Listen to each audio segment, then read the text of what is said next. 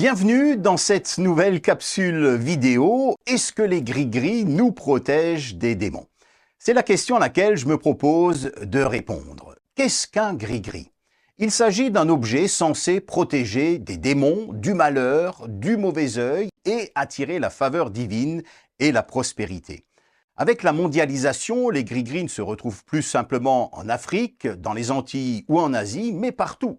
En Europe, on ne les appelle pas gris-gris, mais on parlera d'attrape-rêve, de carillon avant, de cristaux porteurs d'énergie positive, de médailles de protection, de bracelets de pierre et autres porte-bonheur.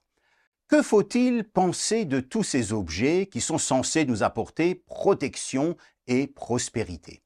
Eh bien, je répondrai par une autre question. En quoi sont faits ces objets? Il s'agit en réalité de bouts de tissu, de morceaux de coton, de bronze, d'argent, d'or, de pierre, de bois et d'autres matériaux, autrement dit des objets inertes, sans vie. Dans la Bible, plusieurs auteurs bibliques, notamment des prophètes, se moquent parfois de tous ces objets. C'est le cas par exemple des statues au psaume 115, on peut lire ceci. Leurs dieux sont en argent et en or, ils sont fabriqués par des hommes. Ces statues ont une bouche, mais elles ne parlent pas. Elles ont des oreilles, elles n'entendent pas. Elles ont un nez, mais elles ne sentent pas. Elles ont des mains, mais elles ne touchent pas. Elles ont des pieds, mais elles ne marchent pas. Aucun son ne sort de leur bouche. Que ce soit un morceau de bois, un bracelet avec des pierres ou un autre gris-gris, ces objets, en réalité, n'ont aucun pouvoir. Ils n'ont aucune puissance pour nous garder des démons ou alors attirer la chance dans notre vie. Par conséquent, nous devrions faire preuve de discernement et de sagesse par rapport à certains témoignages que nous entendons parfois. Vous le savez, certaines cultures, eh bien dans certaines cultures, on accorde beaucoup d'importance à la sorcellerie, à toutes sortes de pratiques occultes. C'est parfois tellement fort qu'on se demande qui a vaincu à la croix. Est-ce que c'est Jésus ou alors est-ce que c'est Satan? Ces personnes, généralement, certes, ont une forte conscience du monde spirituel, mais il y a parfois des exagérations ou alors une surinterprétation des événements avec une importance trop grande qui est accordée à toutes ces pratiques et à leur réel pouvoir. Et ce faisant, cela peut créer de la crainte chez des personnes, et puis celui qui va être mis en avant dans tout cela, c'est le diable. Nombre 23-23 nous dit ceci, la magie ne peut rien contre Jacob ni la divination contre Israël. Et par extension, nous pourrions dire ou affirmer que les gris-gris ne peuvent rien contre les chrétiens, contre les enfants de Dieu. Le principe général, c'est que Dieu protège ses enfants, retenez bien cela.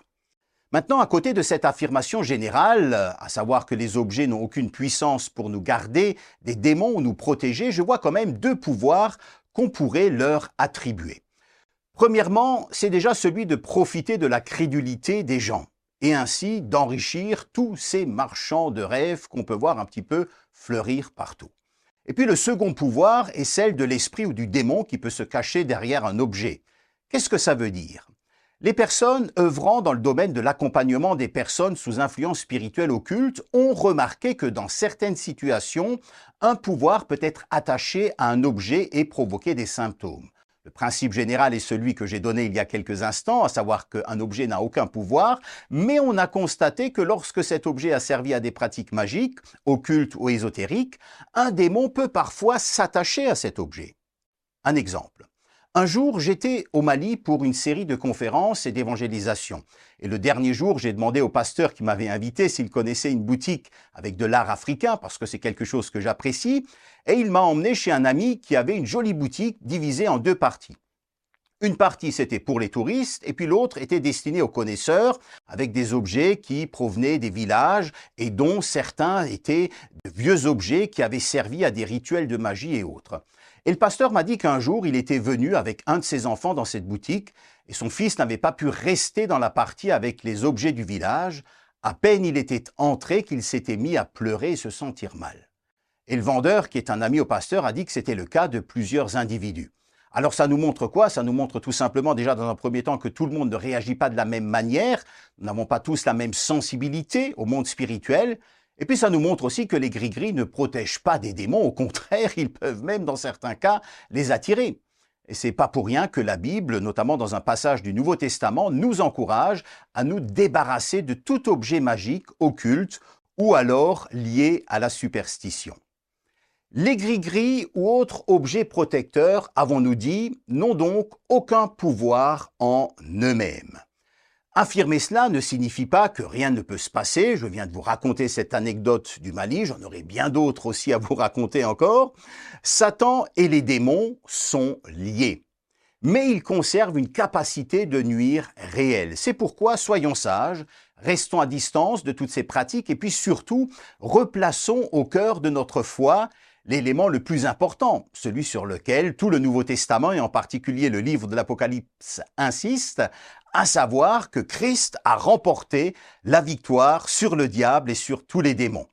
C'est lui, et non pas les gris-gris, qui a le pouvoir de nous accorder sa protection et de bénir nos vies. Voici deux textes principaux qui mettent cela en avant.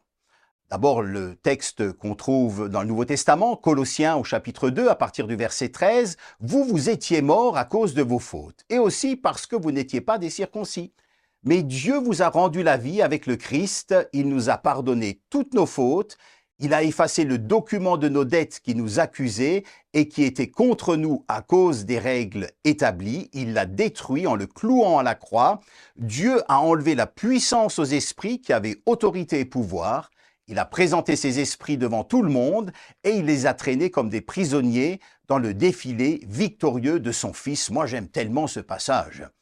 Deux choses importantes qui nous sont dites ici. D'abord, par sa mort et sa résurrection, eh bien, Dieu a littéralement ôté, enlevé, c'est le terme grec qui est utilisé ici, pouvoir aux esprits. Ça ne veut pas dire euh, il ne conserve plus de pouvoir, mais fondamentalement c'est enlevé aux esprits, c'est-à-dire aux démons, aux puissances mystérieuses et paranormales. Et puis deuxièmement, ces puissances spirituelles sont désormais prisonnières, elles sont liées. Bien sûr, ça ne veut pas dire qu'elles ne peuvent plus rien faire, comme je disais il y a quelques instants, ou juste à l'instant, mais que leur pouvoir est limité. Et puis le deuxième passage, on le trouve dans l'épître aux Philippiens, à propos de Jésus, et au verset 7, il nous est dit ceci, tout ce qu'il avait, il l'a laissé, il s'est fait serviteur, il est devenu comme les hommes, et tous voyaient que c'était bien un homme. Il s'est fait plus petit encore, il a obéi jusqu'à la mort, et il est mort sur une croix. C'est pourquoi Dieu l'a placé très haut et lui a donné le nom qui est au-dessus de tous les autres noms. Alors tous ceux qui sont dans le ciel, sur la terre et chez les morts tomberont à genoux quand ils entendront le nom de Jésus. Un passage extraordinaire.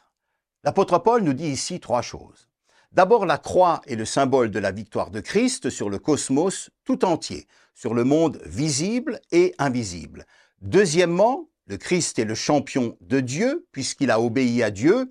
Eh bien, Dieu lui a donné le nom au-dessus de tout nom, et c'est lui qui détient l'autorité suprême.